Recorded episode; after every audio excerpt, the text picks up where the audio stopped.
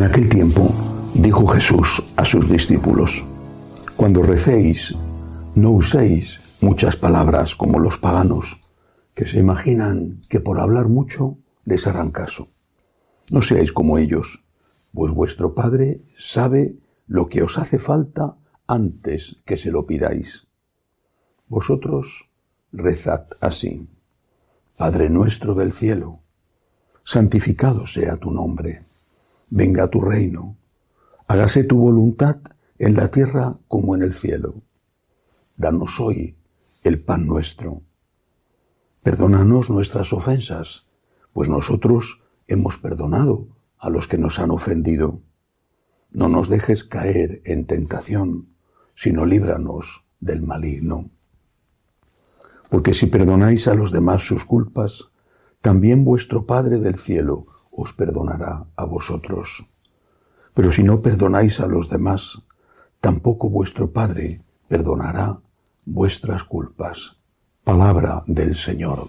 Gloria a ti, Señor Jesús. Una de las asignaturas más interesantes, no digo importantes, pero sí interesantes, que estudié cuando hace ya tantos años me preparaba para el sacerdocio, era la asignatura de fenomenología de las religiones. El hecho religioso. Interesante.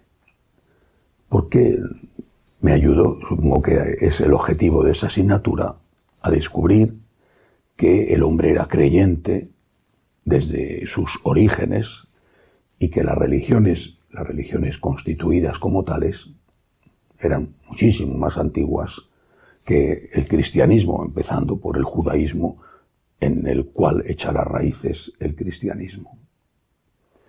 Pero todas esas religiones, tan variadas, tan diferentes, tenían una cosa en común, no solamente que creían en Dios o en los dioses o en las divinidades, tenían una cosa en común. Ese Dios, esos dioses, eran temibles, esos dioses o ese dios eran objeto o sujeto de respeto. Respeto y muchas veces más que respeto, no solamente temor de Dios, sino terror de Dios. La relación de hombre con, con la divinidad en la que creía era una relación marcada por el interés. El hombre sabía que era frágil en todos los aspectos, él y sus cosas y los suyos, no solo por las enfermedades, sino por las guerras o las epidemias, las cosechas que se arruinaban por una pedrisca antes de ser recogidas, el hombre sabía su fragilidad.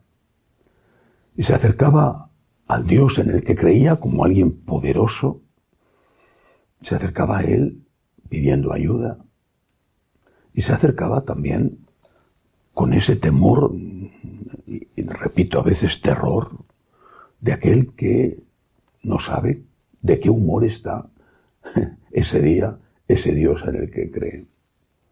El temor, el terror, era la característica junto con, naturalmente, el interés en la relación del hombre con Dios. No todo cambia con el cristianismo, pero sí cambia mucho. Creemos en Dios, en el poder de Dios, pero también en el amor de Dios. Nosotros los católicos, hablo de nosotros y quizá habría que decir los cristianos, pero prefiero decir los católicos porque sé el terreno en que piso. Nosotros los católicos tenemos un problema. Es que la fe en el amor de Dios nos lleva muchas veces a perder el respeto a Dios. Tratar a Dios, como nos enseña el Evangelio de hoy, tratar a Dios como un Padre, es maravilloso. Nuestra fe es la más bella que existe, la más atractiva, pero corremos el riesgo de olvidar que ese Padre es Dios, es el Todopoderoso, es el Señor, este equilibrio entre confianza la confianza de un hijo con su padre y respeto, el respeto debido de una criatura a su creador, este equilibrio no es fácil, ningún equilibrio es fácil. Y algunos rompen el equilibrio perdiéndole el respeto a Dios y otros rompen el equilibrio viendo a Dios como alguien temible, como alguien que está continuamente castigando con una vara en la mano para golpear. Cuando Jesús nos enseña el Padre nuestro, nos dice que le llamemos Padre a Dios. Bueno, confianza, es mi Padre. Pero luego dice cosas que indican ese respeto que debemos tenerle. Por ejemplo, santificado sea tu nombre, venga a nosotros tu reino, que se haga tu voluntad en la tierra como en el cielo. En cambio, cuando, no digo todos, pero muchos y con frecuencia, algo no sale conforme a nuestra voluntad, ya están las malas caras, ya están los gestos de ira, ya están los enfados con Dios. Por ejemplo, el Islam, la palabra Islam, significa sumisión. Un musulmán se entiende a sí mismo ante Alá, su Dios, como alguien sometido, sumiso. Además ellos tienen una fe arraigada en el destino. Distinto el concepto de destino del concepto voluntad de Dios. Bueno, distinto. Cuando tienen una desgracia, no entiendo a Dios, pero estoy sometido a Dios. Un católico, muchas veces, cuando algo no sale conforme a sus planes, planes de un pobre hombre, vamos, que son tus planes, que tú no eres Dios, que tú no sabes todo, aunque te creas que eres muy listo, pues ya está el enfado, ya está el enfado. Al final, en español decimos que donde hay confianza, da asco.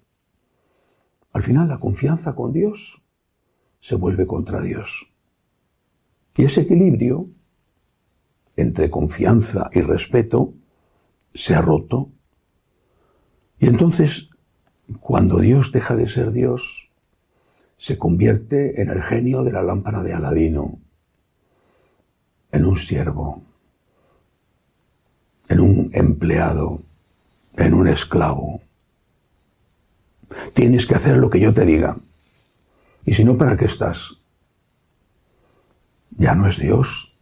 Has hecho de Dios tu empleado, tu criado, tu esclavo, tu siervo, al cual tú mandas y él tiene que obedecer. Se ha acabado todo. Ese es nuestro riesgo, en el que muchísimos caen.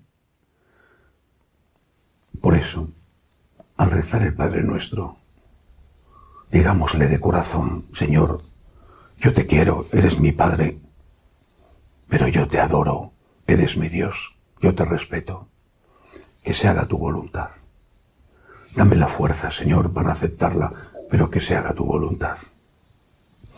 Y luego, no olvidemos, porque el Señor lo repite después de acabar el Padre nuestro, no olvidemos que tenemos que perdonar, porque también nosotros necesitamos ser perdonados.